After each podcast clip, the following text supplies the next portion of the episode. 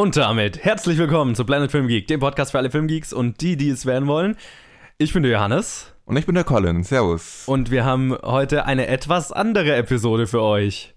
Wir haben ja letzte Woche. Angekündigt wäre das falsche Wort. Wir haben letzte Woche einen Witz gemacht. Richtig, ja. Wir haben letzte Woche einen blöden Witz gemacht, der jetzt eskaliert ist und sich in dieser Episode als Konzept festgesetzt hat. Genau, wir haben nämlich gesagt, einfach zum Spaß müssten wir mal einfach alle Segmente der Sendung komplett auf den Kopf stellen und, und alles anders machen. Hast du nicht gesagt durcheinander würfeln? Durcheinander? Hm. Vielleicht hast du durcheinander würfeln gesagt. Vielleicht habe ich würfeln gesagt. Ja, wie ihr euch vielleicht denken könnt, nach unserem. Naja, es war gar nicht mal so schlecht. Die, nee, das, das war ein gutes Foreshadowing. So. Es war voll dramaturgisch ja. und so. Voll filmisch. Nee, ähm, wir würfeln heute unsere Segmente. Ja, viel mehr gibt es dazu nicht zu sagen. Wir wissen nicht, was jetzt passiert. Also. Also wir wissen schon, was alles im Laufe der nächsten Zeit passieren wird, aber nicht in welcher Reihenfolge. Genau. Ist das nicht spannend?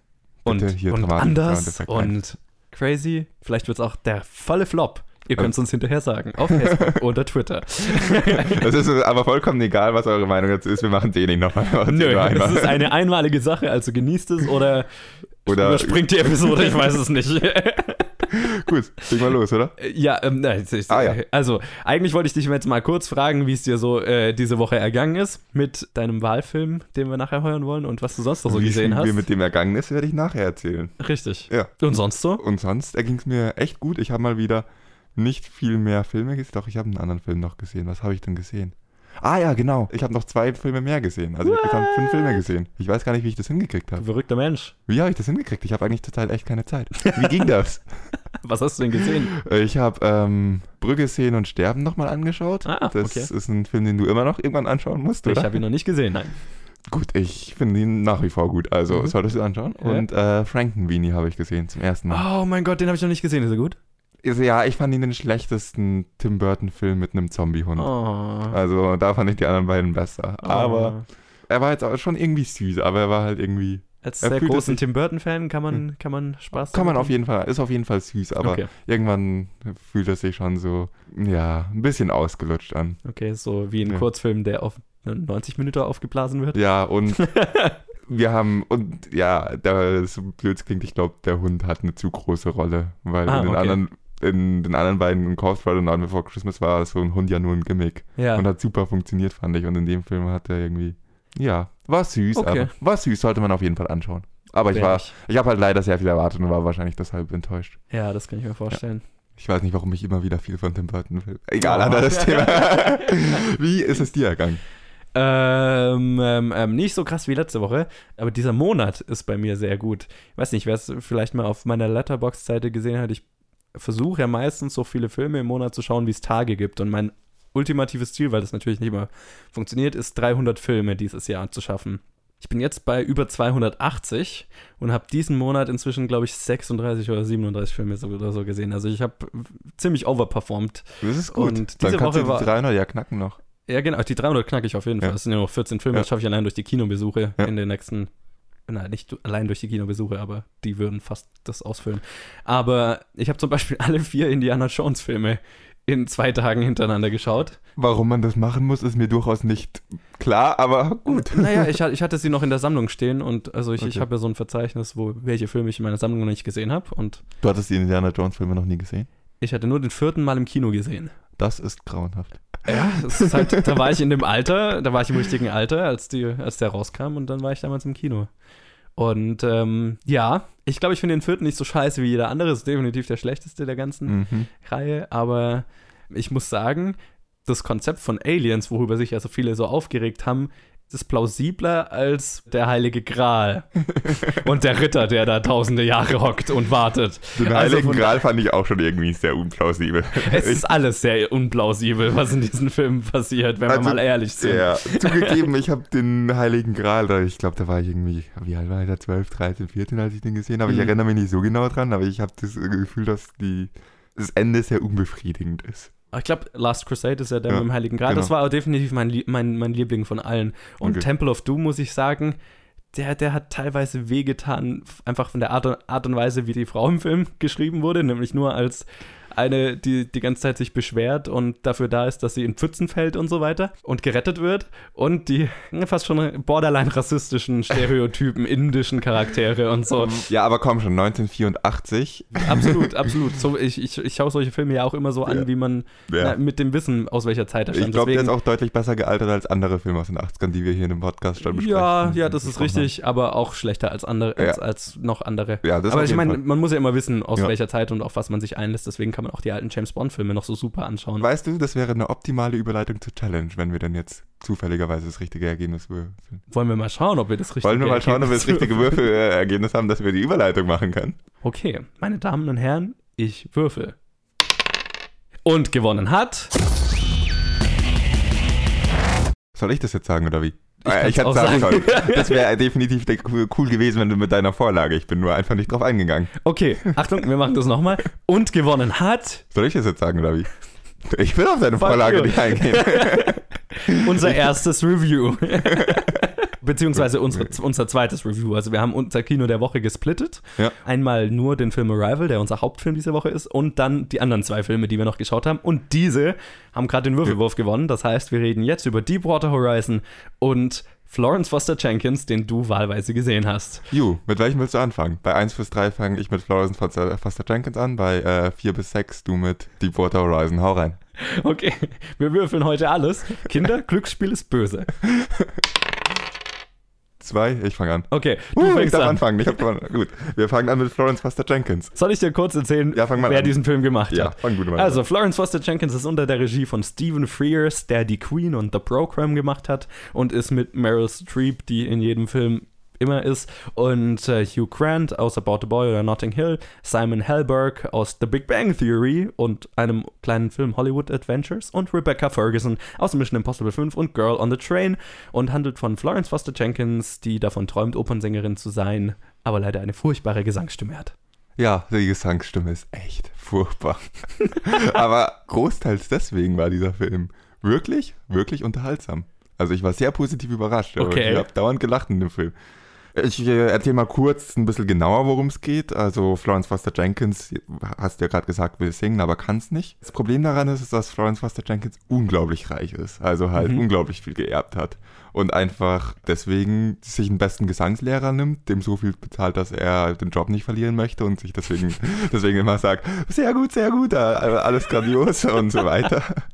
Und sie hat einen Ehemann, der sie sehr liebt und der sie wirklich aus vollem Herzen unterstützt und zwar auch weiß, dass sie schrecklich singt, aber es ihr nicht sagen möchte. Das ist wahre Liebe. Und auch ihr hilft an irgendwie an Konzerte zu kommen, bei Konzerten auch immer sehr gut sortiert, wer Tickets kauft, die ähm, Journalisten besticht und irgendwie alle Leute, die äh, anfangen ein bisschen zu kichern im Publikum, äh, irgendwie ziemlich schnell vor die Tür zu befördern. Also ja. er schafft quasi die perfekte Illusion. Er schafft, quasi ja, er, ähm, er, schafft, er, er schafft gute Reviews Reviews und ein jubelndes, jubelndes Publikum. Also insofern. Okay. Hugh Grant als Charakter hat auch aber gleichzeitig noch eine Freundin, Aha. die Ehefrau. Er liebt sie aber beide und das ist auch, da gibt es natürlich auch noch ein Liebesdreieck, das aber echt unterhaltsam umgesetzt ist. Also, okay. es hat mich nicht genervt und das ist bei Liebesdreiecken selten. Ich glaube, warum es so gut funktioniert, ist, dass es einfach nicht überhand genommen hat und die Szenen mit der Freundin einfach doch erfrischend waren mhm. und nicht drin waren, um halt Liebesdreieck reinzubringen, sondern tatsächlich zum Film beigetragen haben. Verstehe, verstehe. Das war ganz gut gemacht. Simon Helberg in diesem Film hat am Anfang vielleicht, fühlt er sich wie das Publikum. Also äh, er ist Pianist und mhm. bewirbt sich praktisch fürs äh, Pianistencasting, um halt der Pianist zu werden, der ihre Gesangsstunden, erst nur ihre Gesangsstunden, später auch die Konzerte begleiten soll. Und ja, er gewinnt dieses Casting, da weiß er noch nicht, wie schrecklich sie sind, kommt am nächsten Tag zum Unterricht, fängt an zu spielen und das war auch der Moment, ein richtig schöner Moment, wo halt alle im Publikum auch richtig schallend gelacht haben, wo sie dann anfängt zu singen.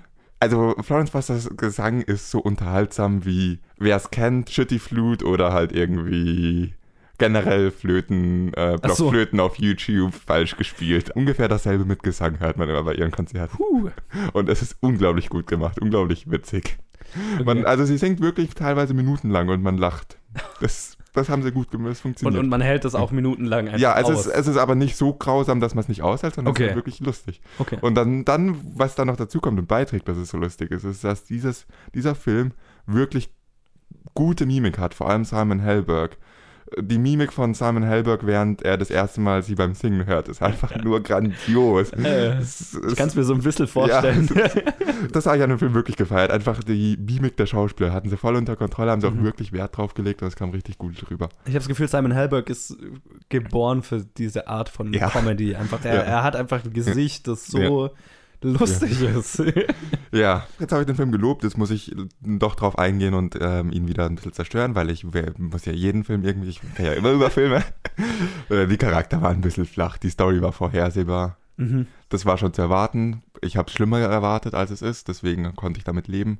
Wer jetzt einen Mord Spannung erwartet, der ist in, in, dem Film falsch. Was der Film kann, ist wirklich amüsieren und unterhalten und halt leichte Unterhaltung. Und die Charaktere sind zwar flach, aber nicht so flach, dass sie einem egal sind. Ist eigentlich ein ganz netter Film. Ändert nichts dran, dass ich in dem Publikum des Alters das Durchschnitt um ungefähr 20 Jahre gesenkt habe. ja gut, das aber, hat mich aber auch anders gewundert. aber man kann ihn sich durchaus anschauen. Ich war sehr positiv überrascht. Ich will ihn nicht über alle Maße loben. Ein Grund, warum ich positiv überrascht war, war, weil ich einfach auch nicht so viel erwartet habe. Aber er ist durchaus unterhaltsam. Kann man sich anschauen. Okay. Das klingt doch nach zumindest einer guten Zeit im Kino. Ja, und jetzt zu einem Kontrastprogramm. Definitives Kontrastprogramm, aber ich bin überrascht. Also diese Woche ist ja A, die Woche der positiven Überraschungen okay. und B, die Woche, also eine ziemlich gute Woche für Film. Also zumindest meiner Meinung nach. Also auch nach, nach Florence Foster Jenkins anscheinend. Ich habe einen etwas anderen Film gesehen, äh, nämlich Deepwater Horizon. Ja, ein Film, den, gegen den ich mich ja bewusst entschieden habe und freiwillig Florence Foster Jenkins auf mich genommen habe. Du hast es gerade schon angemerkt, da hatte ich positiv überrascht, aber jetzt mal kurz den Fakten. Regie führt Peter Berg, der auch Lone Survivor oder Battleship gemacht hat. Mit äh, Mark Wahlberg, noch so ein Typ, den man aus jedem Film kennt, aber hier konkret aus Transformers 4 und Ted. John Malkovich aus auch jedem Film, Red 2 und Warm Bodies zum Beispiel. Kurt Russell aus auch jedem Film, der Hateful Eight und Bone Tomahawk. Und äh, Gina Rodriguez aus Jane the Virgin und Sticky Notes mal jemand, den nicht jeder kennt. Ja, also bis auf Gina Rodriguez ein ziemlich, ziemlich A-List-Cast. Ja, also es geht darum, dass die Crew von der Deepwater Horizon überleben muss, als die äh, Bohrinsel explodiert und sie versuchen dabei eine größere Katastrophe zu verhindern. Genau, das ist der Plot.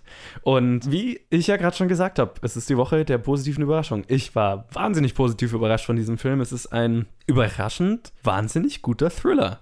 Und in Interviews, die ich dann danach zu dem Film angehört habe und angeschaut habe, wurde oft der Begriff Dogbuster genannt, den ich ganz interessant fand, der anscheinend öfters in, im Zusammenhang mit Peter Burke verwendet wird, nämlich dass er Filme macht, die auf einer wahren Begebenheit beruhen und die einfach ganz nüchtern erzählt. Das fühlt sich nicht dokumentarisch an, aber es fühlt sich sehr real an. Weiß nicht, ob das Sinn macht, aber es ist ein Begriff, den ich immer wieder gehört habe und den ich ganz interessant fand und auch passend fand. Also es war nicht so überpatriotisch wie befürchtet? Tatsächlicherweise nein. Oh, Cool. Also bis auf Kleinigkeiten und da komme ich gleich dazu. Was den Film richtig gut macht, ist, er baut die Spannung und die Charaktere langsam auf. Er nimmt sich Zeit für jeden Charakter, jede Charakter, alle Charaktere, um die kennenzulernen, ihre Welt kennenzulernen. Dann geht es auf die Ölbohrinsel und so weiter und dann baut das so langsam die Spannung auf und lässt Hinweise fallen. Ja, weil jeder, der den Film kennt, weiß, was passiert ist. Also jeder weiß, dass das Ding am Ende in die Luft geht und die größte Ölkatastrophe in der US-Geschichte auslöst aber er baut die Spannung langsam auf, was den Moment, wenn es passiert, umso krasser und umso ergreifender macht.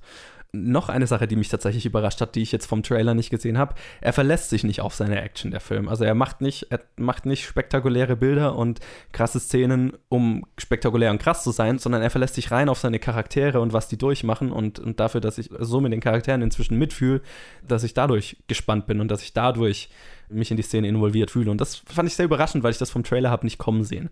Ähm, das Sounddesign sollte für einen Oscar nominiert werden. Habe ich gerade gelesen im IMDb-Forum. Ah, genau diesen Satz. Weil dieses Sounddesign ist so unfassbar gut. Du bist so drin. Und als das Ding hochgeht, das ist nicht einfach nur ähm, eine gigantische Explosion, sondern du fühlst die Dinge, die kaputt gehen und du fühlst dich so in dieser Katastrophe drin. Und das ist größtenteils dank des unfassbar guten Sounddesign. Ähm, was ja eine so eine Sorge hatte, die ich war, dass ich in den Film reingehe und er sich, was der Trailer auch angekündigt hat, dass er sich wirklich nur auf das, die Überlebenden konzentriert und die Charaktere, die das mitgemacht haben und nicht wirklich auf die, auf die Umweltkatastrophe, die das nachgezogen hat. Und das macht der Film auch absolut. Er konzentriert sich rein darauf. Aber was ich interessant fand und was ich in einem Interview mit dem Regisseur hinterher gehört habe, der Grund, warum er das gemacht hat, ist, weil der Regisseur dann in der Vorbereitung für den Film mit den Familien der dort Gestorbenen äh, geredet hat. Und als er mit den Familien geredet hat, ähm, war, war ein großes Muster immer wieder die Anfeindungen, denen sich die Familien halt ausgesetzt gesehen haben und den, den nicht vorhandenen Respekt, den man ihren Toten gezollt hat und mit, weil man die Toten dafür verantwortlich gemacht hat, was, was dort passiert, umweltkatastrophenmäßig. Und der Regisseur wollte halt unbedingt ähm, den Charakteren gerecht werden und vor allem auch zeigen, nein, es war nicht deren Schuld, sondern der Film zeigt sehr genau, wie es dazu kam und ist von der Wertung her sehr eindeutig, wer Schuld hat der Film konzentriert sich auch sehr darauf, dass die Charaktere dann noch versuchen, den Rohrbruch zu verhindern, weil in dem Moment, wo die ganze Ölplattform hochgeht, strömt noch kein Öl in den, in den Ozean. Und das fand ich interessant, weil natürlich ich auch da reingegangen bin mit dem Gedanken, kann ich mit den Leuten mitfiebern, wenn, ich, wenn sie dafür verantwortlich sind, diese Katastrophe ausgelöst zu haben. Und das fand ich sehr ergreifend tatsächlich auch von, vom Regisseur, das zu sagen, okay, ich, ich, ich wollte das klarstellen und ich wollte ein, ein Licht auf die Situation leuchten und, und zeigen, wie es tatsächlich passiert ist. Wie gerade gesagt, die Schuldfrage wird dadurch relativ deutlich geklärt, nämlich hauptsächlich durch John Malkovichs Charakter, der das BP-Arschloch ist. Der, das der, kann ich mir echt gut vorstellen. Richtig gut und er macht einen wahnsinnig guten Südstaaten-Akzent, äh, äh, ziemlich, ziemlich abgefahrenen Akzent hat er. Auch die Performances im Film sind wahnsinnig gut, also gerade John Malkovich als das Arschloch macht er, macht er sehr gut, aber vor allem Kurt Russell als der Kapitän der Ölplattform und Gina Rodriguez, die die Architektin spielt, die die Plattform gebaut hat, also entwickelt hat. Beide absolute Standout-Performances. Mark Wahlberg ist auch gut, aber der macht, was er oft macht. Und was ich interessant fand, der Film macht, was zum Beispiel auch Titanic gemacht hat, ganz gut.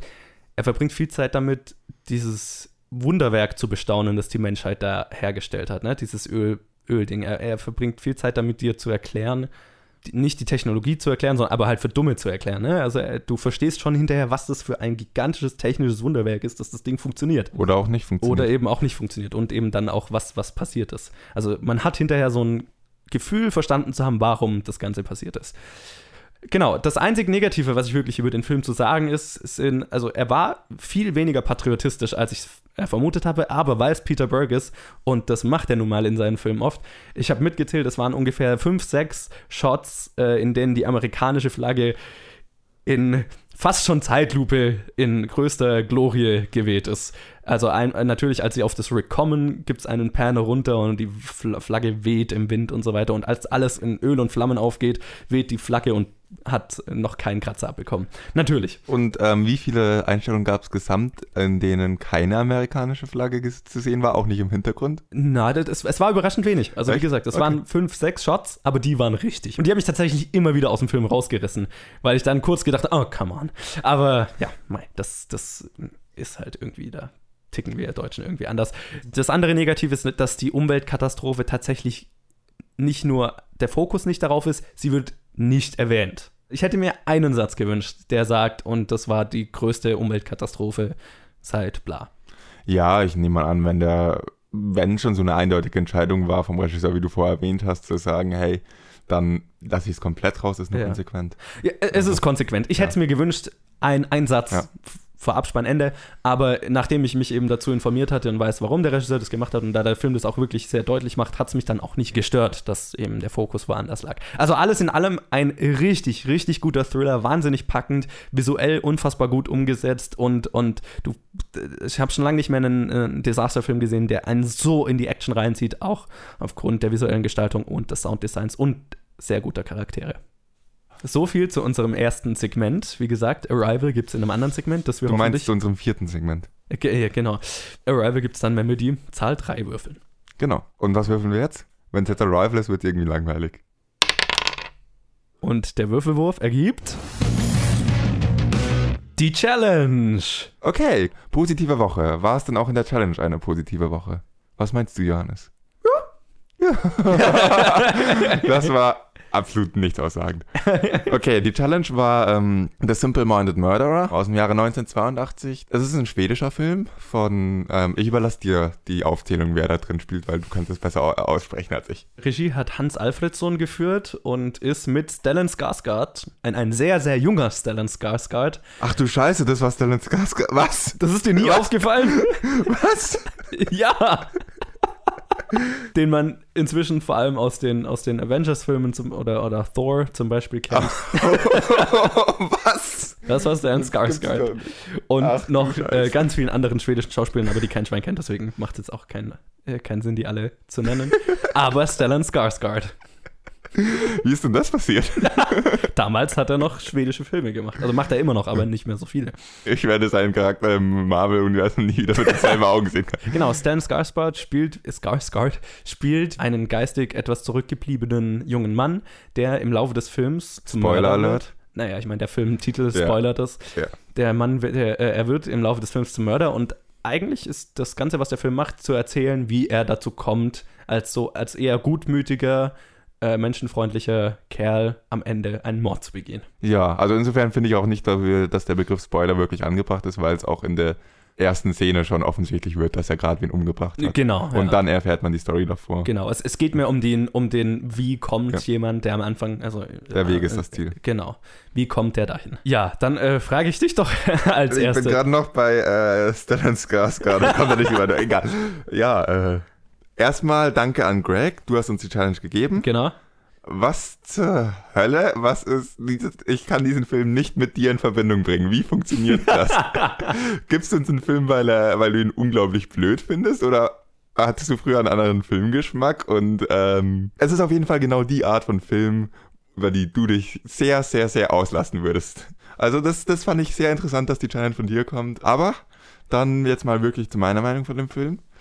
Wir haben vorher schon, ange äh, schon angesprochen in der Eröffnung, man muss sowas immer im Hintergedanken anschauen, wann der Film gemacht wurde. Und das würde ich bei diesem Film auch nochmal dran erinnern, dass man das im Hinterkopf behalten muss. Es gibt unglaublich viel, was aus heutigen Standards nicht mehr wirklich anschaubar ist oder wo man sich sehr schnell langweilt. Und es ist einfach ja. klar, dass es ein schwedischer Film von 82 ist, da muss man wissen, auf was man sich technisch einlässt. Genau. Dann wiederum, wenn man da, wenn man sich auf diese Rahmenbedingungen einlässt, finde ich es einen ziemlich interessanten Film.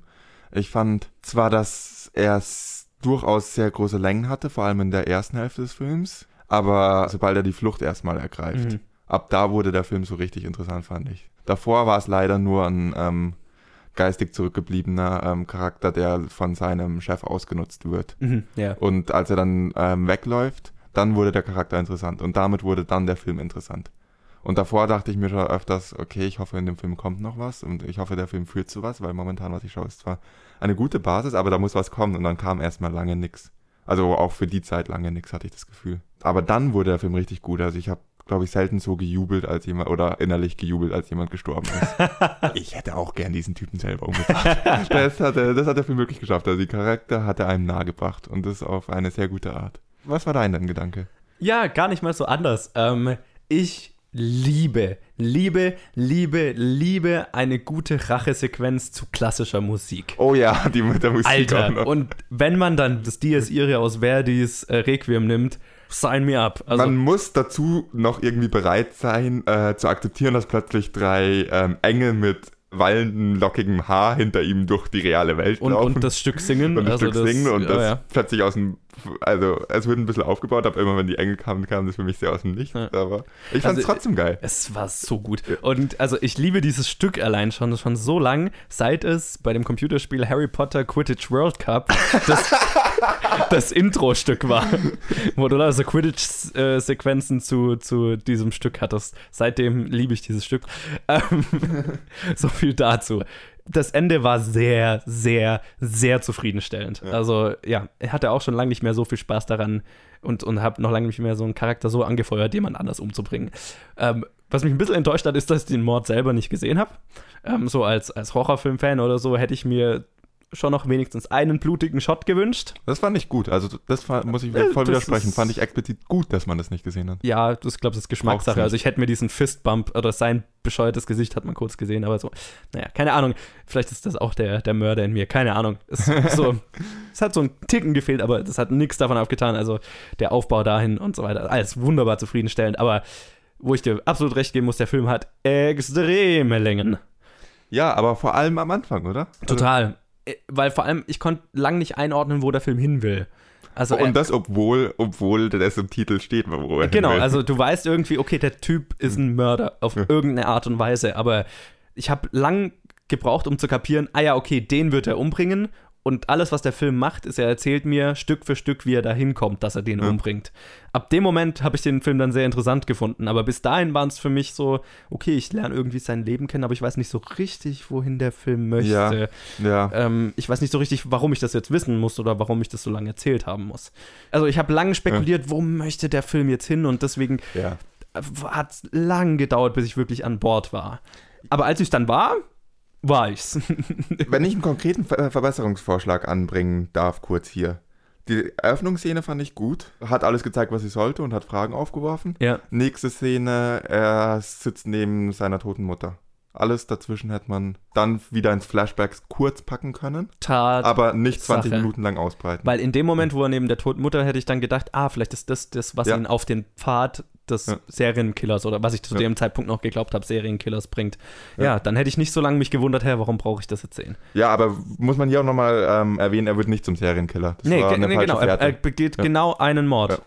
Und ähm, ja, dann wiederum nochmal viel kürzen. Ab dem Punkt, bis er flieht, nochmal ganz viel rauskürzen. Ja, Weil wir haben halt schnell so begriffen, dass er von seinem Chef ausgenutzt wird und dass sein Chef ein Arschloch ist. Genau. Die Beziehung zu seiner Schwester hätte man noch irgendwie damit einflechten müssen. Ja und dann, dann läuft er weg und dann beginnt der interessante Teil. Und da ja. habe ich mir teilweise auch, habe ich nicht gedacht, hey, hier wird der Film lang. Und das ist bei einem Nö, so also ich meine, er war immer noch langsam erzählt, ja. aber das ist ja. ja auch irgendwas erwartet man bei so einem Film, bei einem eher arthausigen Film, auch noch aus den 80ern. Er hat auf jeden Fall viel Tiefe und, und die macht dann auch Spaß ab dem Moment, wo ich in der Story wirklich drin war. Ja, aber dahin muss man erstmal kommen. Und dahin genau. muss man, glaube ich, gut über eine halbe Stunde wirklich oh, ziemlich sagen, langweilig. 50 Minuten oder sowas. Genau, ungefähr, ja, nee, so lange auch nicht. Da ist auch nur eine Stunde 40 der Film gesamt. Ja, aber genau. Aber ich, ich irgendwas zwischen einer halben Stunde und einer Stunde an echt langweiligem Film muss man da erstmal aushalten. Genau.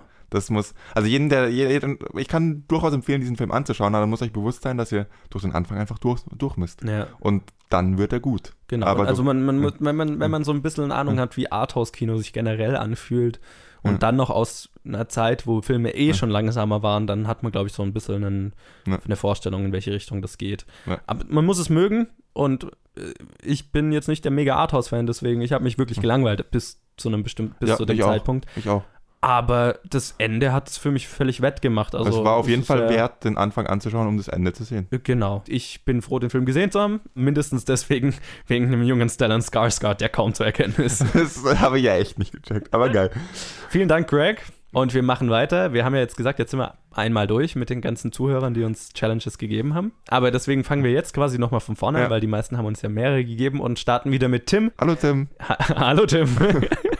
wollen wir das Ganze nochmal wiederholen? Nee, wollen wir nicht, aber ähm, äh, ich hoffe, du bist noch dabei und unser Review von The 237 war nicht so, dass du gedacht hast, oh mein Gott, die haben den Film falsch verstanden oder oh mein Gott, diese Review ist Oh mein Gott, das war furchtbar, ich bin weg.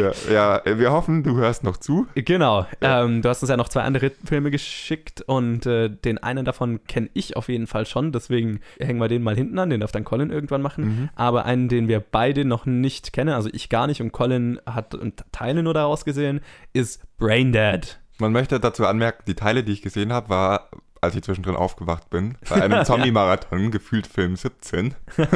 also ich glaube, wir haben zu dem Zeitpunkt schon seit irgendwie, äh, ja, wahrscheinlich so 15 bis 20 Stunden Zombie-Filme angeschaut und äh, ja, da hätte ich auch nicht mehr viel mitbekommen von dem Film. Also ich habe mir da schon irgendwie im Geiste notiert, diesen Film muss ich eh irgendwie mal wach anschauen. Genau, und das, ich äh, möchte ihn auch schon lang anschauen und nehme jetzt diese Gelegenheit, ihn in meine Sammlung einzufügen und ihn endlich anzuschauen. Ähm, für die, die es nicht wissen, Braindead oder auf Deutsch auch teilweise Dead Alive. Äh, nicht nur auf Deutsch, oder? Ist es nicht? Ja, oder auch in anderen, also teilweise Dead Alive, also er hat so zwei Titel. Ähm, ist einer der ersten Filme von Peter Jackson. Naja, das sind die Filme, die er vorher der Ringe gemacht hat, ne? Braindead hatte damals, glaube ich, auch irgendeinen Rekord für das meiste Filmblut. Ja, ziemlich lang. Jemals verwendet wurde. Inzwischen ist er gebrochen, ich weiß nicht mehr von welchem Film. Genau, es ist ein Zombie-Film. Ähm, mehr weiß ich auch gar nicht drüber. Ich möchte mich auch so wenig wie möglich informieren jetzt nach den ganzen Artsy-Filmen mal was äh, richtig abgefahren Splatter, richtig splattermäßig, genau. Ja, gut. Hört nächste Woche wieder rein, dann wird's blutig. Okay, so viel dazu. Ja, so viel Lass uns würfeln, was wir Ja, bitte, bevor tun. ich mich noch weiter blamier. Und der Würfel sagt. Box Office! Also, Box Office Teil 1. Yay. Genau, Box Office Teil 1. Äh, wir haben auch das Box Office in zwei Teile geteilt, nämlich wie wir es auch immer machen eigentlich. Box Office an sich und dann als zweiten Teil die Vorschau und die Vorhersage auf die nächste Woche. Jetzt machen wir den Teil 1 laut Würfelwurf und reden darüber, wie sich die Filme, die wir noch nicht alle besprochen haben, diese Woche ja. in, den, in den Kinocharts geschlagen haben. So was passiert, wenn man keine Kontrolle über seinen eigenen Podcast hat. das ist ein merkwürdiges Gefühl. Wir lagen beide ziemlich gut mit den Vorhersagen und haben beide drei von fünf richtigen. Immerhin etwas. Immerhin etwas. Wir haben beide die unsere Zweitfilme völlig falsch eingeschätzt, aber zumindest Arrival haben wir richtig eingeschätzt. Die Box Office Top 5 diese Woche lautet nämlich wie folgt: Auf Platz 1 ist natürlich wieder Fantastic Beasts and Where to Find Them in seiner zweiten Woche. Wen hätte es auch gewundert? Mit 5,5 Millionen. Er fällt um 3 Millionen und macht immer noch mehr als die meisten Filme in ihrer ersten Woche. Auf Platz 2 in seiner vierten Woche immer noch willkommen bei den Hartmanns. Get the shit out of here. Äh, ich, ich, muss es nicht jede Woche sagen. Ja. Es ist traurig, dass er immer noch so weit oben ist. Mit 2 Millionen ähm, fällt um 1,4 Millionen. Immerhin mal ein richtiger Fall bei diesem Film. Auf Platz 3, äh, wie wir es schon richtig vorher gesagt hatten, Arrival, der neue Science-Fiction-Film, über den wir irgendwann im Laufe dieses Podcasts noch reden werden. Wir wissen nicht wann. Mit 1,2 Millionen, ziemlich genau, was ich so vermutet hatte, was er machen wird. Auf Platz 4 ist dann Doctor Strange in seiner fünften Woche, hält sich weiterhin wacker mit 530.000, aber den werden wir nicht mehr lang sehen, weil er fällt jetzt schon ziemlich schnell die ganze Zeit. Hatte 1,2 Millionen in der Vorwoche. Und auf Platz 5, fucking Trolls. Immer noch. In seiner sechsten Woche fällt so langsam. Immer noch mit 460.000. Und wenn es dir auffällt, Jack Reacher ist jetzt an Trolls vorbeigefallen. Ne? Ja. Trolls ist der, der Filmkiller gerade, der, der Boxoffice-Killer. Es gibt, wir haben jetzt bestimmt drei, vier Filme gehabt, die über Trolls in den Top 5 angefangen haben und im Laufe ja. ihrer Lebenszeit irgendwann von Trolls hinter sich gelassen Dabei hat Trolls ja gar nicht auf Platz 1 irgendwie gestartet, oder? Nee. Die hat auf Platz 3 gestartet. Ja, das ist einfach, der hat sich einfach wahnsinnig lang ja, gehalten. Respekt. Kinderfilme halt. Ja. Aber was mich wirklich verwundert ist, dass Doctor Strange und Trolls 530.000 und 460.000 und sie sind immer noch in den Top 5. Was, was ist denn los mit Deepwater Horizon und Florence Foster Jenkins? Ja, beide also. nicht so gut gelaufen. Aber ich habe es mir gedacht, also, also ich hatte ein gutes Gefühl, als ich in Arrival war, weil das, ich ja. war relativ spät und das Kino war ausverkauft. Ja. Und Deepwater Horizon, ich weiß nicht, wie es auf Deutsch war, aber auf Englisch musste ich, waren die einzigen Vorstellungen in München immer um 22 Uhr irgendwas. Ja, aber das ist, glaube ich, auch eine ähm, Sache, dass bei so einem Film eher weniger ein geringerer Prozentsatz ihn auf Englisch sehen. Ge genau, ja, das habe ich mir dann auch gedacht. Aber, weil sie liefen ja in ungefähr gleich vielen Kinos, Arrival und ja. Deepwater Horizon. Aber Deepwater Horizon hatte vielleicht nicht so viele Vorstellungszeiten, also zumindest auf Englisch mhm. nicht. Dass Florence Foster Jenkins nicht reingekommen ist, habe ich schon fast erwartet. Dann war ich wieder positiv überrascht im Kino, weil es doch ziemlich voll war. Okay. Also nicht ziemlich voll, aber halb voll und das war mehr, als ich erwartet habe. Ja. Aber dass nicht mal Deepwater Horizon reingekommen ist, das finde ich wirklich verwunderlich. Wundert mich, ja. Kein gutes Zeichen für Deepwater Horizon, der auch schon in den USA und ja. sonst international nicht so gut läuft, weil der Film war sehr, sehr teuer. Also der hat ein Budget über 100 Millionen und das, naja, wie man so viel Geld für den Film ausgeben konnte, wundere ich mich ein bisschen, weil er hat sich jetzt für mich nie wie ein richtiger krasser Blockbuster angefühlt und auch vom ja. Marketing her nicht. Also der wird viel Mühe haben, sein Geld wieder einzuspielen. Ja, Mai. Schade, aber ich kann es auch irgendwie verstehen. Es ist kein Superheldenfilm, kein Blockbuster, für den man 100 Millionen ausgibt. Punkt. Ja. Also, also, ich bin mir ziemlich sicher, dass nächste Woche Doctor Strange und Trolls aber draußen sind. Ja, ja, ziemlich sicher. Eine Sache noch, Doctor Strange hat einen neuen, neuen Rekord gebrochen inzwischen äh, und ist jetzt der erfolgreichste Marvel-Solo-Film. Das ist respektabel. Über 600 Millionen inzwischen international. Der beste Origin-Story-Film von den gesamten Marvel-Superheldenfilmen. Langsam ist Marvel einfach schon so groß, dass sich auch jeder Nicht-Comicbuch-Fan und Nicht-Superhelden-Fan sich sogar die Solo-Filme anschaut. Ja, und, und egal wie bekloppt das, wie bekloppt die Premises. Ja. Momentan ist Marvel immer noch einfach too big to fail. Ja. Also von daher, ich, ich bin gespannt, wie ja. lange das sich noch weiterzieht. Ja. Weil ich meine, irgendwann werden Superheldenfilme wieder aus der Mode kommen, ja. aber. Bis dahin haut noch möglichst viele raus. Ein Ende ist noch nicht in Sicht und die nächsten paar Jahre haben wir jedes Jahr fünf, sechs Superheldenfilme. Also. Ich will mich nicht beschweren. Lass uns weitermachen, würde ich sagen. Ja, Würfel. Ich will auch mal würfeln. Darf ich würfeln? Okay, würfel du. Okay. Eins. Das heißt, wir machen weiter mit den News. Genau. News. News. News. Wie oft soll ich noch News sagen? Noch zweimal bitte. Okay. Nee, nein, nur nein. Ja, News. normalerweise News. unser allererstes Segment für alle Leute, die jetzt schon völlige Warnerscheinungen haben, weil sie überhaupt keine Ahnung mehr haben, was kommt und was nicht. Seid beruhigt, jetzt machen wir endlich, wo wir eigentlich anfangen. Ich glaube, du überschätzt die Reaktion auf unsere Würfelwürfe. Ja, ich glaube, die meisten werden Schulterzucken zur Kenntnis nehmen und sich nicht weiter drum scheren. Ich Schatten. hänge an unserer Formel. Ja. Egal. Ja, es war eine wahnsinnig schwache Newswoche diese Woche einfach weil in den USA Thanksgiving war ab Donnerstag. Das heißt, die Hälfte der Woche war in den USA einfach Stillstand. Deswegen haben wir sehr, sehr, sehr überschaubare News. Also diesmal hatte ich wirklich Probleme, vier Stories zu finden. Aber es sind doch schon vier relevante Dinge, über die wir reden werden. Und unsere allererste News Story ist: Martin Scorseses neuer Film Silence bekommt endlich einen ersten Trailer und ein Poster. Ja, obwohl Martin Scorseses nächster Film Silence bereits Ende Dezember in den USA anläuft und auch ins Oscar-Rennen soll, war es bisher sehr verdächtig still um das Projekt. Ähm, nun wurde jedoch der erste Trailer für den Film veröffentlicht, in dem Adam Driver und Andrew Garfield zwei Mönche spielen, die im 17. Jahrhundert durch Japan reisen auf, der, auf einer quasi Rettungsmission für einen anderen Mönch. Also es war ja wahnsinnig still um den Film. Ähm, ich habe ein Gerücht gehört, dass es daran lag, weil der erste Cut natürlich vor ein paar Monaten über vier, viereinhalb, fünf Stunden lang war, was zu erwarten war. Mich das nicht. Und äh, es lang gedauert hat anscheinend den Film jetzt in, in, in eine richtige, in Shape zu bringen. Aber wie schaut das denn das Ganze schon für dich aus? Ja, also du sagst, es war sehr ruhig um den Film, er war voll unterm Radar.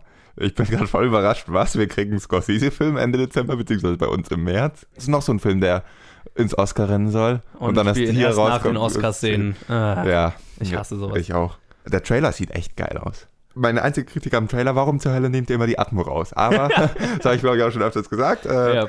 lassen wir jetzt raus und saugeiler Trailer. Ich, ich muss sagen, geiler Trailer, und ich habe nirgendwo in dem Trailer so richtig Martin Scorsese gefühlt, was das aber positiv ist. Das auch nicht.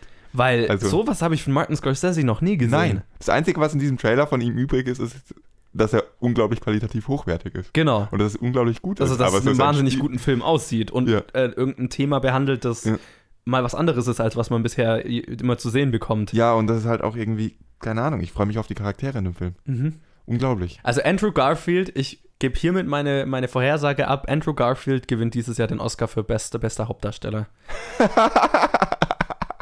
Nicht für Silence, okay. sondern für Hacksaw Ridge, der neue Film von Mel Gibson, in dem er einen äh, Soldat im Zweiten Weltkrieg spielt, der sich weigert, eine Waffe in die Hand zu nehmen und halt einen Haufen Leben rettet im Zweiten Weltkrieg, ohne jemals eine einzige Waffe in der Hand gehabt zu haben. Ja, das klingt nach Oscar das klingt sehr nach Oscar und nach allem, was ich gehört habe, das ist Andrew Garfields Jahr.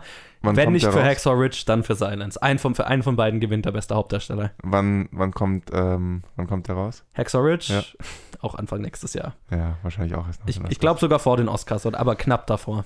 Na, immerhin. Ich warte mit meiner Vorhersage, bis, mal, bis wir mal wissen, was nominiert ist. ja, so. genau. Also wir machen dann unser Oscar-Special, aber... Ja, äh, natürlich machen wir das. natürlich.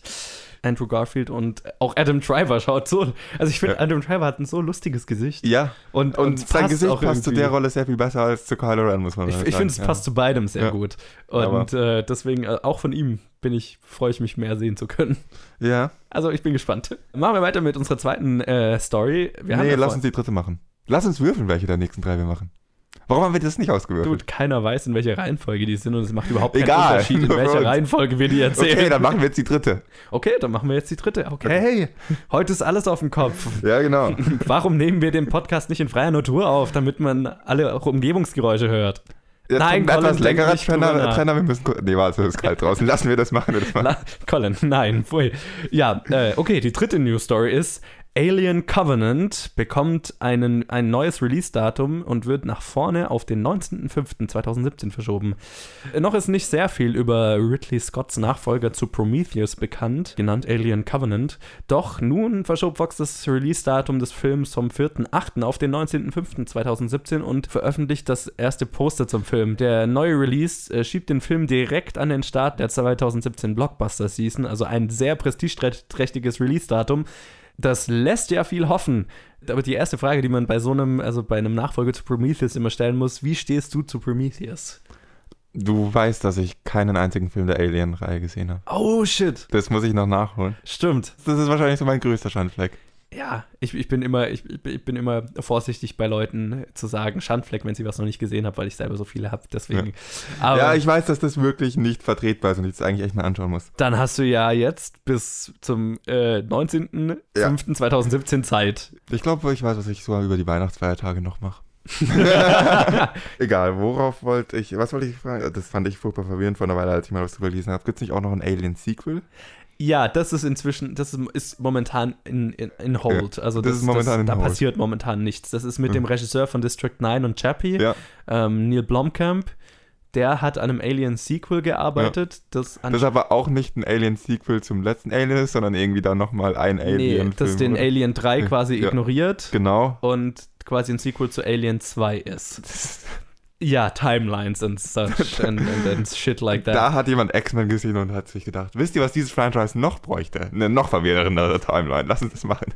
Ist dir klar, dass X-Men und Alien vom gleichen Studio sind? Ja. Also, Fox, okay, ist, Fox ist das Studio, das auf Timelines scheißt. Lass mich das nochmal umformulieren. Da hat jemand X-Men produziert und dann gesagt, wisst ihr, was wir da falsch gemacht haben? Eine zu geradlinige Timeline. wisst ihr, was wir aus den X-Men-Filmen gelernt haben? Den Leuten ist scheißegal, was die Timeline ja, ist, solange mein, der Film passt. Days of the Future Past hat das wohl bewiesen. Einfach ja. mal alles. alles und, und seinen Apocalypse auch teilweise wieder ignoriert. Also, ja. von daher. Egal. Jetzt äh, kommen wir vom Thema. Wir reden nicht über X-Men. Ja, also ich, äh, das erste Poster ist ganz, ganz klassisch einfach nur die Alien-Fratze. Deswegen ähm, macht, macht mich auf jeden Fall schon einen guten Vorgeschmack auf den Film. Ich bin gespannt. Es sollte ja ursprünglich ein normales Sequel zu Prometheus sein. Dann hat Ridley Scott irgendwann beschlossen, nee, doch nicht. Ich möchte es näher an die Alien-Filme bringen, weil Prometheus hatte quasi nichts mit den Alien-Filmen zu tun, bis auf eine winzig kleine das Detail, das ich hier nicht spoilern will. Und jetzt heißt er Alien Covenant, ist zwar ein Sequel zu Prometheus und damit ein Prequel zu den Alien-Filmen, aber es kommt nur ein einziger Charakter aus Prometheus wieder vor und ich möchte dir nicht spoilern, welcher, sonst weißt du ja schon, was da passiert. Es ist verwirrend. Ja, ich wollte gerade sagen, jeder, der diesen Satz verstanden hat gerade, der sollte der kennt anfangen irgendwie. okay, jeder, der diesen Satz verstanden hat und die Filme nicht gesehen hat, sollte anfangen, Physik zu studieren und dann irgendwie bitte das Universum erklären. Äh, Oh, oh, okay. Äh, ja, also ich bin ein großer Fan der Alien-Filme. Ähm, ich fand tatsächlich auch Prometheus ziemlich gut. Deswegen, ich bin sehr gespannt auf das Sequel. Ähm, bin sehr gespannt auf den einen Charakter, den ich jetzt nicht spoilern kann, wer es ist. Ich bin sehr gespannt und freue mich auf den ersten Trailer. Gut, schauen wir mal, welche News wir weitermachen, oder? Colin ist völlig in den Würfelwahn verfallen. Wir machen mit News Nummer 4 weiter. Okay. Ja, selbst eine langsame Newswoche braucht eine Reboot-News. Deswegen. Reboot, Reboot, yay! Es ist nicht Disney. Oh. Deswegen ist da mal der, der, der, der, die Reihe unterbrochen. Haben wir überhaupt eine Disney-News hier drin? Wir haben keine einzige Disney-News. Wow, wollten wir das nicht mal feiern, wenn es passiert? Stimmt, wo ist der Champagner? Ein Highlander-Reboot ist in Arbeit und bekommt den anderen John Wick-Regisseur. Erst vor kurzem wurde bekannt, dass einer der zwei John Wick-Regisseure, David Leach, als nächstes Deadpool 2 in Angriff nimmt oder nehmen wird. Und nun äh, gab der Hollywood Reporter bekannt, dass sein Co-Regisseur Chad Stahelski der mit ihm äh, John Wick gemacht hat, sein eigenes Projekt in einem Highlander-Reboot gefunden hat. Das Projekt ist seit 2008 in Arbeit anscheinend und hatte mit heftigen Problemen zu kämpfen. Doch nun soll das Projekt so bald wie möglich in Produktion gehen unter diesem Regisseur. Auch hier muss ich dich fragen, hast du irgendeinen der Highlander-Filme gesehen? Weil ich nicht. Nein. Die Nein. haben ja so einen Kultstatus, dass ich so ein bisschen hin und her gerissen bin, ob ich sie jetzt sofort anschauen muss oder dann mega enttäuscht bin, wenn ich sie tatsächlich sehe, weil sie waren, wahrscheinlich wahnsinnig schlecht gealtert sind. Deswegen. Ja, das ist einfach so was, was vor unserer Zeit war. Ja. Äh, aber ich werde mir auf jeden Fall zumindest den ersten Mal anschauen, bevor ich das Reboot anschaue. Aber anscheinend klingt es nach einem ziemlich perfekten Match, so von Regisseur und was für einen Film Highlander ist. Deswegen macht es für mich Sinn und ich freue mich ja, dass der andere der beiden Regisseure jetzt auch ein schönes kleines Projekt für sich entdeckt hat. ein schönes kleines Projekt. ja, gut, ich ich bin mir noch nicht sicher, ob ich erst Highlander Original oder Highlander Reboot sehen möchte. Vielleicht will ich auch erst das Reboot sehen und dann das Original. Ja, das ist ich, immer so eine Frage, aber ich habe ja noch ein bisschen Zeit. Ich glaube, also Wenn das seit 2008 in Arbeit ist, dann sehen wir es eh frühestens 2028. und unter fünf anderen Titeln. Und genau. wahrscheinlich hat es nichts mehr mit Highlander zu tun. ja, aber ich kann eigentlich auch gar nicht viel über das Highlander Reboot sagen, deswegen. Ähm, deswegen machen wir mal weiter mit unserer zweiten News Story. Und wir haben ja gerade über Peter Jackson geredet in der Challenge und dessen neuer Film, zumindest als Produzent, Mortal Engines, bekommt einen 2018 Release. Lange wollte Peter Jackson die Buchserie Mortal Engines von Philip Reeve selbst verfilmen, doch dann wurde er von ein paar kleinen Hobbit-Filmen vereinnahmt, die vielleicht der eine oder andere gesehen hat. Nun geht das Projekt bei Universal in Produktion mit Christian Rivers als Regisseur, der mit Jackson bereits seit 1992 zusammenarbeitet. Ich glaube, seit Braindead, bei dem äh, Rivers äh, Storyboards beigetragen hat. Und jetzt feiert er damit sein Regiedebüt. Jackson selbst wird produzieren und das Drehbuch schreiben. Und außerdem bekam der Film ein Oscar Primetime Release Datum mit dem 14.12.2018 in den USA. Nach allem, was ich gelesen habe, ist das Ganze, also Mortal Engines, die Buchreihe, eine sehr dystopische Science-Fiction-Welt, in der Städte auf der Erde irgendwie auf Plattformen sich über die gesamte Erde bewegen und um Ressourcen kämpfen und Damit Ahnung. erstmal ein sehr Oscar-untypisches Genre. Ja, also, also ich, mehr weiß ich darüber jetzt nicht, aber ja das könnte natürlich auch eine knallharte Charakterstory sein. Ja, wer weiß. wer weiß. aber so von den ersten Sachen passt mir der, passt das Release-Datum nicht so ganz zu dem, was ich. Aber ich kenne auch die Bücher nicht. Ich nehme an, du kennst sie auch nicht. Ja. Also ich meine, das ist auch das Release-Datum, in der dieses Jahr Star ja. Wars ist. Ja. Aber es ist natürlich ja. mitten in der Oscar-Season. Also könnte auch einfach deswegen sein. Es ist auf jeden Fall ein sehr, sehr prestigeträchtiges Re Release-Datum, ob man jetzt einen Oscar damit will oder nicht. Oder ob man nur Star Wars nach ähm, Konkurrenz machen will. ja. Hey, das Buch hat den Nestle Smarties Book Prize gewonnen. Ja, muss es gut sein. Hast du schon mal vom Nestle Smarties Book Prize gehört? Nein. Ich bin mir auch nicht sicher, ob ich jemals wieder davon hören werde, deswegen. Okay, hier, der Würfel. Bring uns wieder auf den richtigen Pfad. Okay, also ich bin auf jeden Fall sehr gespannt. Die Welt klingt cool und cool für ja. den Typ, dass er jetzt sein Regiedebüt damit machen darf. Und wir würfeln für unser nächstes Segment. Das ist dann Woli. Ach, scheiße, scheiße, das ist die Bad Movie Synopsis. Ich habe mir noch keine überlegt. Oh Gott, oh Gott. Fuck. die sollte doch erst am Ende. Oh, warte. Ich wusste, dass wir würfeln. trotzdem habe ich die ganze Zeit gedacht, ja, ich habe noch bis zum Ende des Podcasts um mir die Bad Movie Synopsis überlegt. Ja, also das ist unser Segment, das wir gewürfelt haben, ist die Bad Movie Synopsis, in der einer von uns, nämlich Colin diese Woche, dem anderen einen Film so schlecht wie möglich zusammenfassen muss. Ich bin vorbereitet wie eh und je. Genau, und der hat dann drei Minuten Zeit, den Film zu erraten und darf dabei Ja-Nein-Fragen stellen. Colin darf jetzt kurz spontan eine erfinden. Bereit? Äh, Sure, das ging schnell. ich weiß nicht, ob sie gut ist, muss ich ehrlich sagen. Das ist okay. Ähm, okay. Die Hauptfigur hat in Gladiatorenspielen Erfolg und legt sich danach mit den Veranstaltern der Spiele an. Jo, es ist natürlich nicht Gladiator. Das hatten ähm, wir schon ähm, mal. Stimmt, ja. Legt sich mit den ne, der Spiele. Ist nicht John Carter, oder? Nein. Das ist eine fiese Synopsis, das sage ich jetzt schon. Okay, ist es ein Science-Fiction-Film? Ja. Äh, spielt er auf der Erde? Ja. Maze Runner? Nein. Ist es ein YA, also Young Adult Film? A la Hunger Games oder Maze Nein, Runner und so weiter? würde ich nicht sagen. Ähm, ähm, fuck, wie heißt der? Ist es ein japanischer Film? Nein. Ist es ein amerikanischer Film? Nein. Äh, doch, ja. Ja, natürlich. ähm, ist der, der Hauptcharakter, nochmal bitte? Die Hauptfigur hat in Gladiatorenspielen Erfolg und legt sich danach mit, dem Veranstaltern der Spiele, äh, mit den Veranstaltern der Spiele an. Ähm, ist die, der Hauptfigur weiblich? Nein. Männlich. Ähm, ist es eine erwachsene Figur? Ja. Ähm, also ein erwachsener Mann legt sich mit Veranstaltern von irgendwelchen Spielen an, hat in Gladiatorenkämpfen. Spielt es in der Zukunft? Ja. Okay. Ist der Film nach 2000 rausgekommen? Ja. In, nach 2010? Nein. Okay. Eineinhalb Minuten. Ähm, okay. Science-Fiction-Film von 2000 bis 2010. Shit. Ähm, spielt auf der Erde. Ist es eine dystopische Zukunft? Ja. Zwei Minuten. Ähm, Nahe Zukunft? Ja, schon. Nahe Zukunft.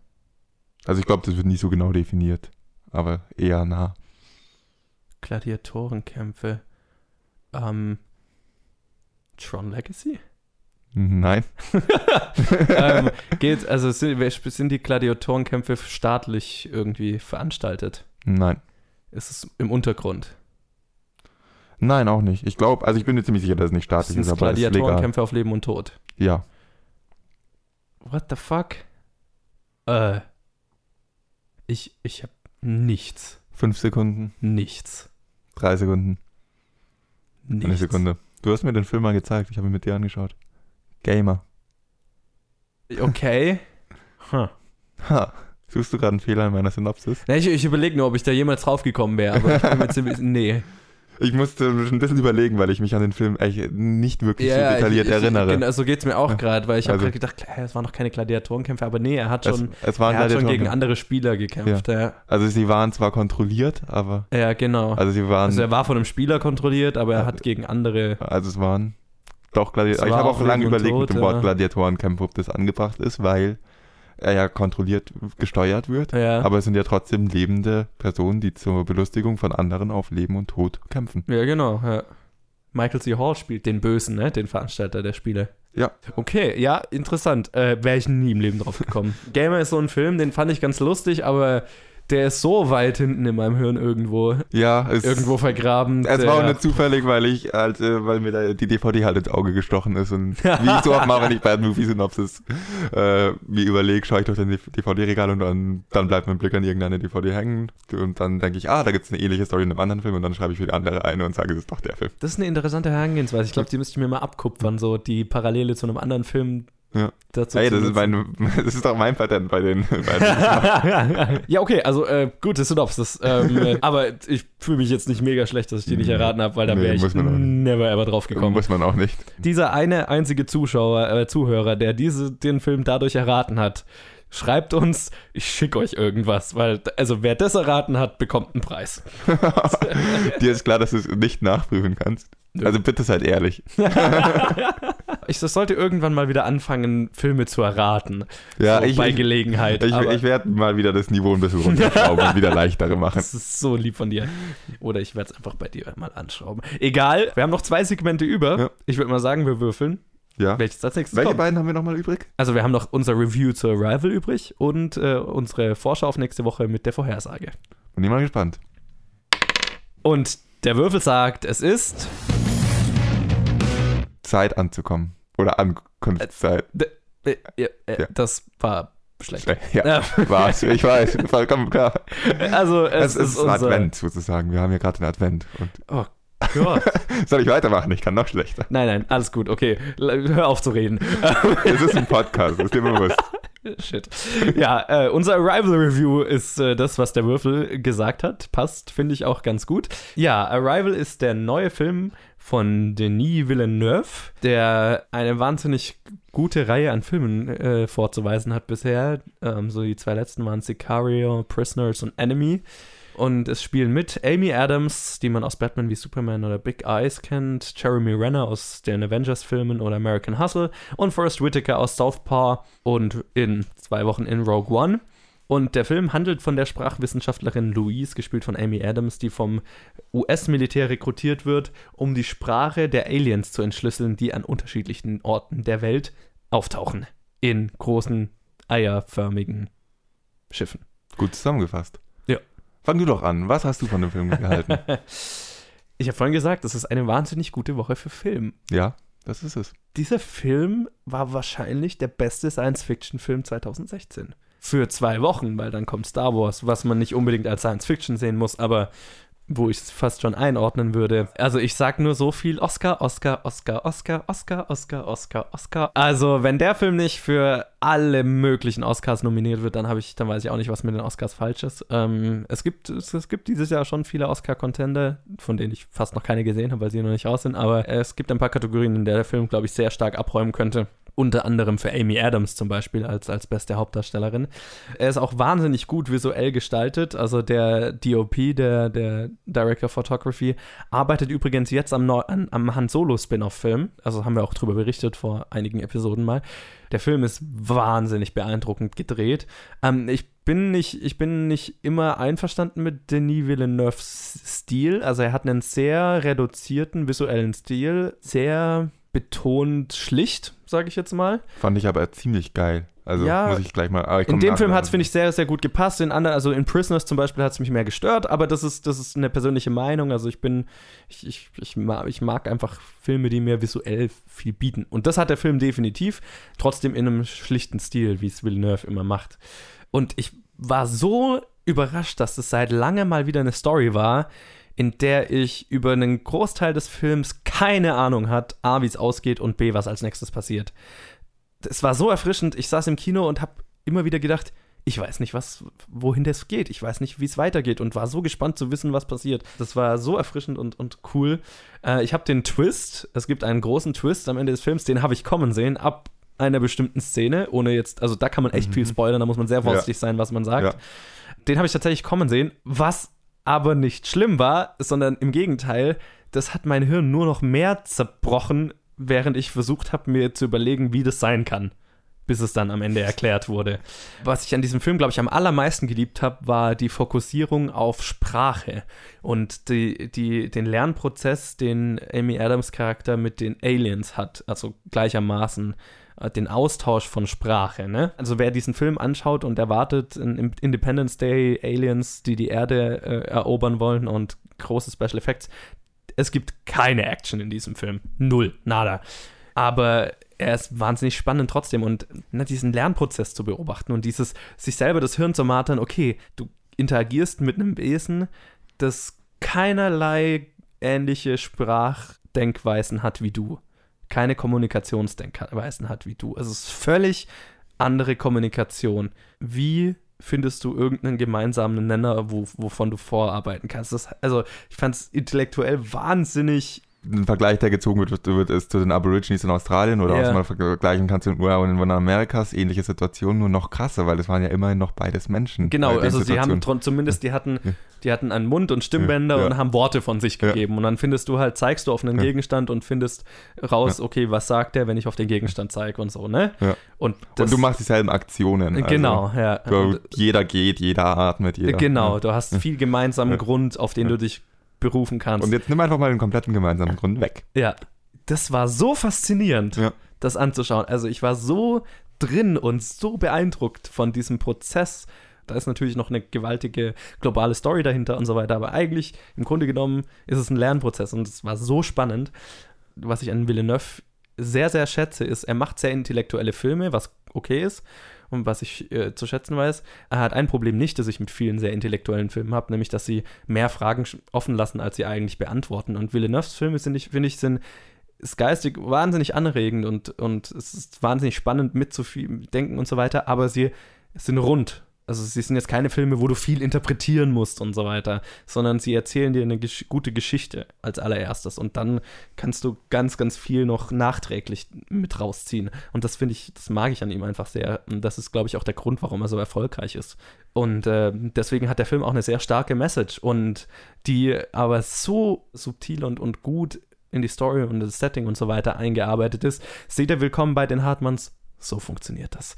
Und alles äh, in allem, der Film war auch noch wunderbar emotional, was für mich immer das Wichtigste an einem Film ist, dass er mich emotional packt. Deswegen bester Science Fiction 2016 meiner Meinung nach.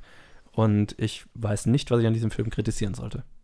Ja, ich nehme mal an, jetzt bin ich dran. Yes. Ich stimme dir zu. Bester Science-Fiction-Film 2016, nachdem ich gerade nochmal gegoogelt habe, was es 2016 für Science-Fiction-Filme gab.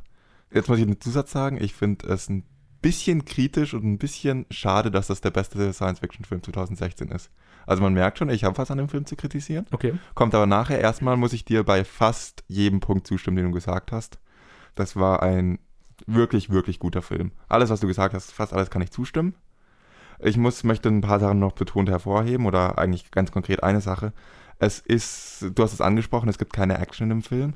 Dieser Film zeigt, wie man einen unglaublich spannenden Film und auch einen unglaublich spannenden Science-Fiction-Film komplett ohne Action machen kann. Hell yeah. Und ja. das sollte man öfters machen. Das, also ich fand es jetzt viel spannender als Raumschlachten und was weiß ich alles. Und ja, Independence Day brauchen wir nicht drüber reden. Das ist ja. eh nicht spannend. Also das war wirklich ein, wie du sagtest, intellektueller Film, sehr spannend, unglaublich gut. Jetzt ist auch der Punkt, weil ich will nicht wiederholen, was du gesagt hast, weil es zieht nur in die Länge und ich habe großteils dieselbe Meinung. Zwei Sachen haben mich gestört. Der Scheiße ist dieser Film laut. Ich weiß nicht, ob dir das aufgefallen ist. Ja, ich fand's auch geil. Und ich saß, saß im Kino und dachte mir, au, langsam tun mir die Ohren weh, bitte ein bisschen runter. Ich verstehe, dass es laut ist. Ich weiß, dass es laut ist, wenn ein Helikopter neben mir landet. Aber bitte, ein bisschen runter. ich, ich fand, das ist ich Geschmackssache. Es ist mir auch bewusst, warum das so gemacht wurde. Ja. Also ist klar, dass es eine stilistische Entscheidung war und das ist jetzt auch was Minimales. Regisseur wollte so cool, dann ist halt so. Ich habe mich auch ziemlich schnell dran gewöhnt, aber am Anfang dachte ich mir manchmal so, bitte meine Ohren, ich muss morgen ohne Tinnitus arbeiten. und das, dann komme ich zu dem großen Kritikpunkt es gibt dann einen Twist ähm, am Ende, den ich nicht so hab kommen sehen. Das ist nicht mein Kritikpunkt, das fand ich schön, dass ich ihn nicht hab kommen sehen. Aber dieser Twist an sich, den fand ich schrecklich. Also dieser Film ähm, schafft es durch einen Großteil komplett wirklich ein nahezu perfekter Film zu sein und äh, scheißt dabei auf, was man normalerweise ähm, in so einem Film erwarten würde, dass man irgendwo, dass man doch in vielen an vielen Ecken irgendwo Klischees sieht und dass man, äh, dass viel einem bekannt vorkommt. Es war, fühlte sich durchweg neu an dieser Film, durchweg innovativ. Ich habe nie erwartet, dass es so eine Wende nimmt und was dann danach kommt.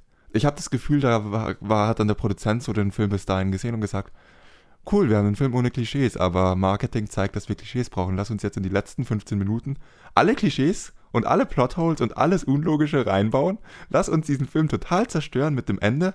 Willst du mich verarschen? Nein, das war so beschissen. Das Ende hat keinen Sinn ergeben. Absolut nicht. Was? Das hat absolut keinen Sinn ergeben. Du hast die Sache, die da aufgegriffen wird, die hat ein grundlegendes Problem und das wird in den wenigsten, wenigsten Filmen, wo es vorkommt, umgangen. Es gibt vielleicht ein paar Beispiele, aber in den meisten Filmen hast du das grundlegende Problem, dass es einfach keinen Sinn ergibt. Und selbst wenn du darüber hinwegschaust, war es einfach nur langweilig. Es war eine Auflösung zu einem. Wir hatten eine unglaublich spannende Geschichte zwischen ähm, Menschen, die versuchen mit Aliens zu kommunizieren und andersrum. Und dann merken wir, dass der Film fast vorbei ist und wir brauchen irgendwas Globales, irgendwas Wichtiges, irgendwas Großes. Und dann kam irgendwas Globales, Wichtiges und Großes. Und plötzlich ergibt nichts mehr Sinn. Intern hatte es keine Logik mehr es war überbeladen von Klischees. Wir hatten eine Szene, Klischees waren perfekt aus dem Film rausgelassen. Da hast du eine Szene, wo eine der klischeehaftesten Wir kommen zusammen Szenen, die man sich überhaupt vorstellen konnte. Dieses war grauenhaft. Ich wünschte, ich hätte mir an dem Punkt, äh, hätte ich ganz dringend aufs Klo gemusst, wenn die, die das letzte Mal anfängt mit den Aliens zu re reden und das Ganze aufgelöst wird und hätte dann irgendwie, wenn ich fertig war auf dem Klo, mir ganz vergessen, wo ich bin und was ich hier mache und wäre heimgefahren, weil dann wäre der Film super gewesen. Man hätte den Film auch anders abschließen können, dann hätte ich mir gerne das Ende angeschaut. Man hätte sich weiter auf das Lernen und voneinander lernen und kommunizieren fokussieren sollen. Und ob es dann ein Happy End gibt oder nicht, oder ob es dann wirklich zu einem Konf um Konflikt anfängt, Mai, geht geht beides, kann ich mir beides vorstellen. Aber nicht einen Film, der darauf aus ist, verstehen wir uns gegenseitig richtig, die ganze Zeit das auch gut durchsetzt, dann plötzlich eine globale, weltumfassende äh, Lektion innerhalb von den letzten zehn Minuten reinquetschen, die Klischee überladen ist und keinen Sinn ergibt und einfach wirklich mich dazu gebracht hat zu sagen, ich habe bis kurz vor, vorm Ende einen fast perfekten Film gesehen. Und dann wurde ganz stark dran gearbeitet, diesen Film zu zerstören. So stark wie möglich, so gut wie möglich. Und deswegen sage ich, es ist zwar immer noch der beste Science-Fiction-Film 2016, weil der Anfang, der Großteil des Films so gut war, aber es ist traurig, dass das der beste Science-Fiction-Film 2016 ist. Und du hast mich jetzt, oder? Ich bin schockiert. Was zur Hölle?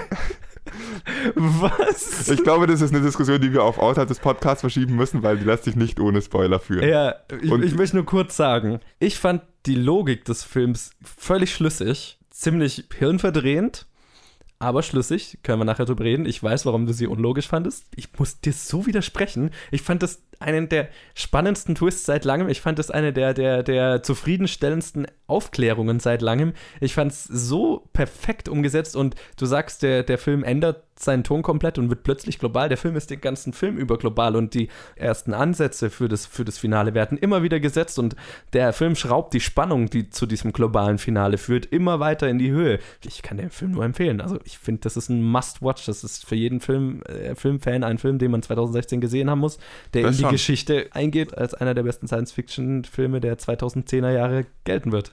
Das nicht mehr. 2010er Jahre würde ich dir dann klar widersprechen. 2016 ja, weil wir keine allzu guten Science-Fiction-Filme hatten dieses Jahr. Aber er ist auf jeden Fall empfehlenswert. Schaut ihn euch an, allein schon um zu sehen, wer von uns recht hat. Und, ähm, Und lasst es uns wissen. ja. Jetzt, nachdem, weil ich habe, bevor ich den Film gesehen habe, nur Positives gehört. Der Film hatte über die größte Zeit lang 100% auf Rotten Tomatoes und ist jetzt bei 98 oder 97 hm. oder so. Deswegen, nachdem du so eine negative Meinung hattest, äh, bin ich so gespannt von Leuten zu hören, die den Film ja. gesehen haben, was sie, was sie davon gehalten haben. Ja. Damit haben wir diesen Film auch abgehandelt, würde ich sagen, bevor wir uns da jetzt noch zu sehr verhaken. Yes. Dann würde ich sagen, wir müssen würfeln, nicht mehr würfeln. Wir, würfeln wir mal aus, was wir als letztes Segment machen. Zahl 1 bis 6 ist das gleiche Segment. Ich würfel. Und es ist Überraschung, Überraschung.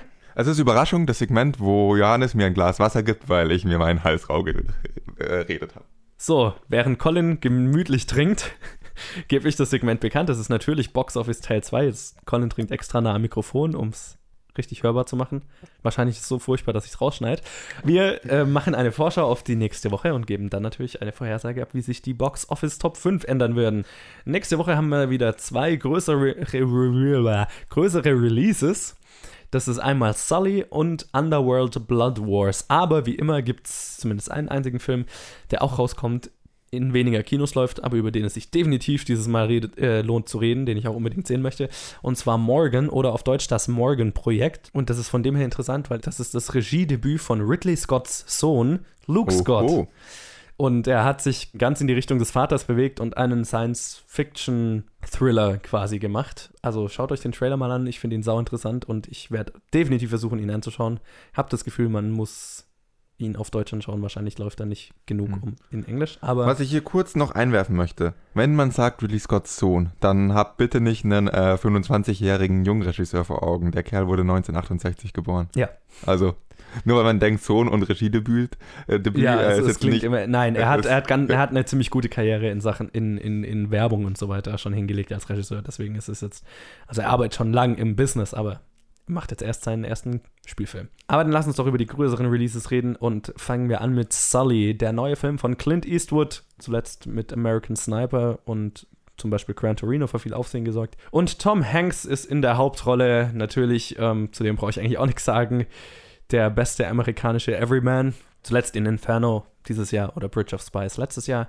Und außerdem mit Aaron Eckhart aus The Dark Knight oder London Has Fallen und Laura Linney aus Teenage Mutant Ninja Turtles 2 oder Mr. Holmes. Und es handelt, äh, es, es, erzählt auch wieder eine wahre Geschichte. Wir haben viele wahre Geschichten in letzter Zeit. Ja, schon. Aber man hat immer viele wahre Geschichten. Ja, man einfach, schaut sich die meisten einfach, davon nicht an. Genau, aber sie ergeben auch einfach gute Filme. Mhm. Äh, und handelt von der, also erzählt die wahre Geschichte hinter dem Flugzeug, das, nachdem ein paar Vögel ins Trieb, in äh, die Triebwerke geraten waren, mitten in New York auf dem Hudson River notlanden musste. Und erzählt eben die Geschichte des, äh, des Piloten.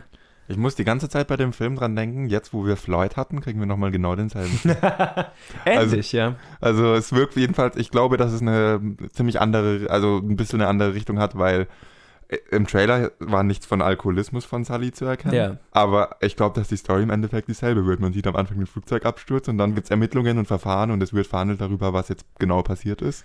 Ich glaube, dass das, wenn man jetzt mal den Alkoholismus-Aspekt durch die Vögel ersetzt, oder?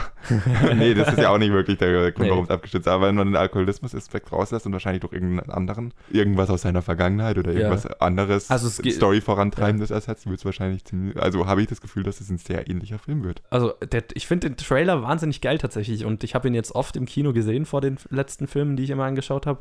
Und ich hatte jedes Mal wieder Gänsehaut. Ähm, es ist ein wahnsinnig gut, äh, gut produzierter Trailer und. Ähm, das schon.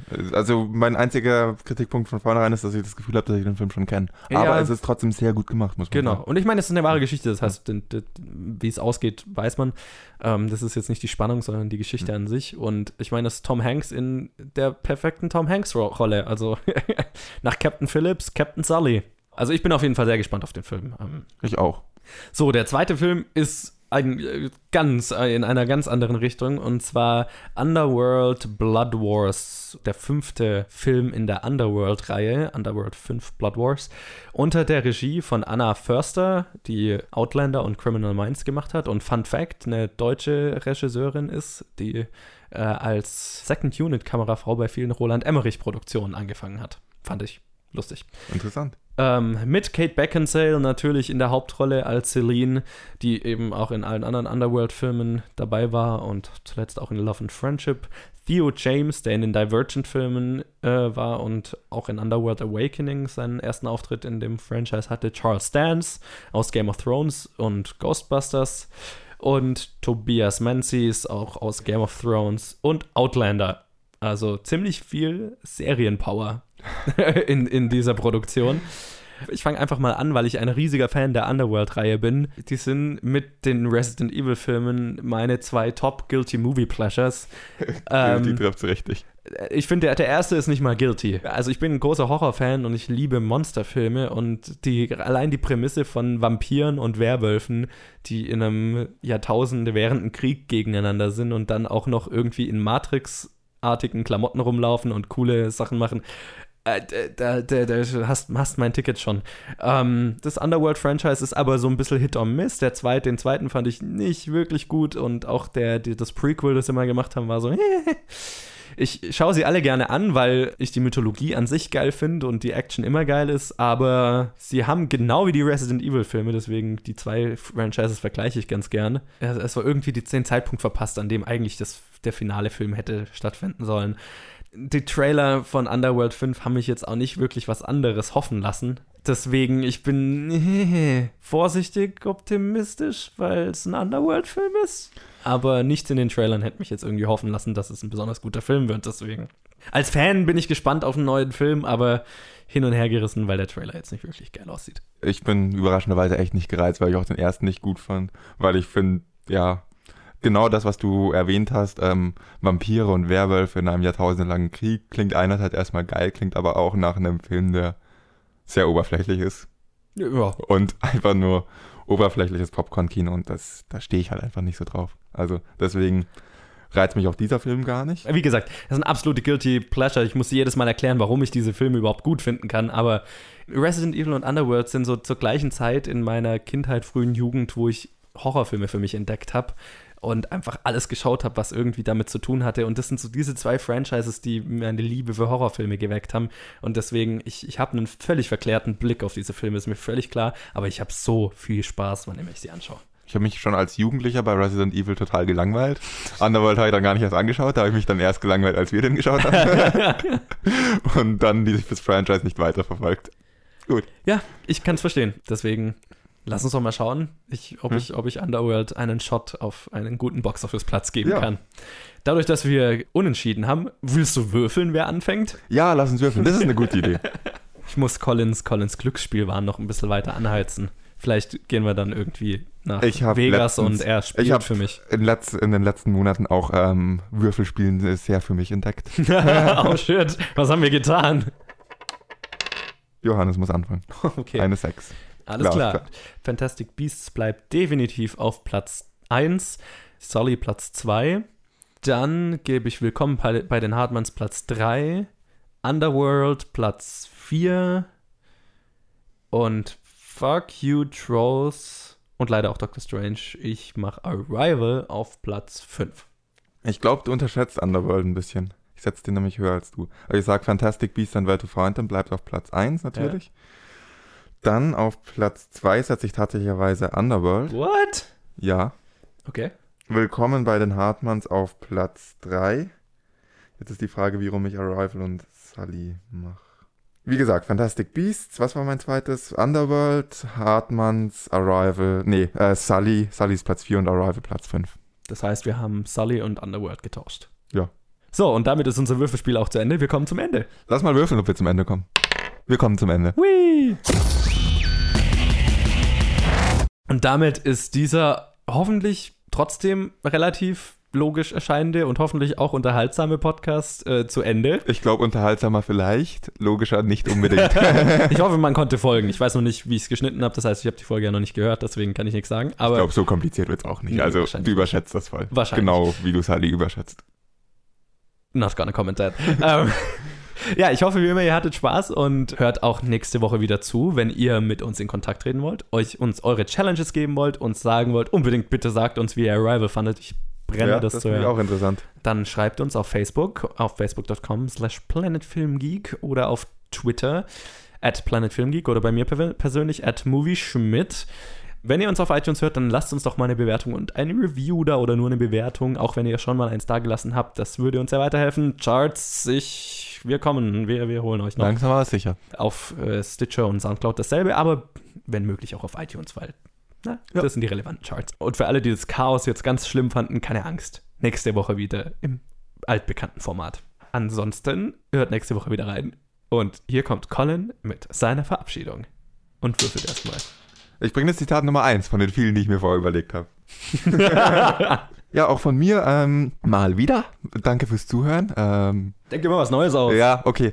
Gern geschehen, dass wir den Podcast für euch aufgenommen haben. Besser? äh, nee, mach das andere wieder. Okay, danke fürs Zuhören. Ähm, ich hoffe, ihr hört wieder zu und ich hoffe, ihr konntet euch trotz unseres Chaos einigermaßen amüsieren. Ich hoffe wirklich, dass wir das nicht zu sehr zerstört haben, unseren schönen Podcast. Aber Mai, wie man in so manchen Filmen oder wie ein Film mal gesagt hat, this podcast would be great if it wasn't for the fucking hosts.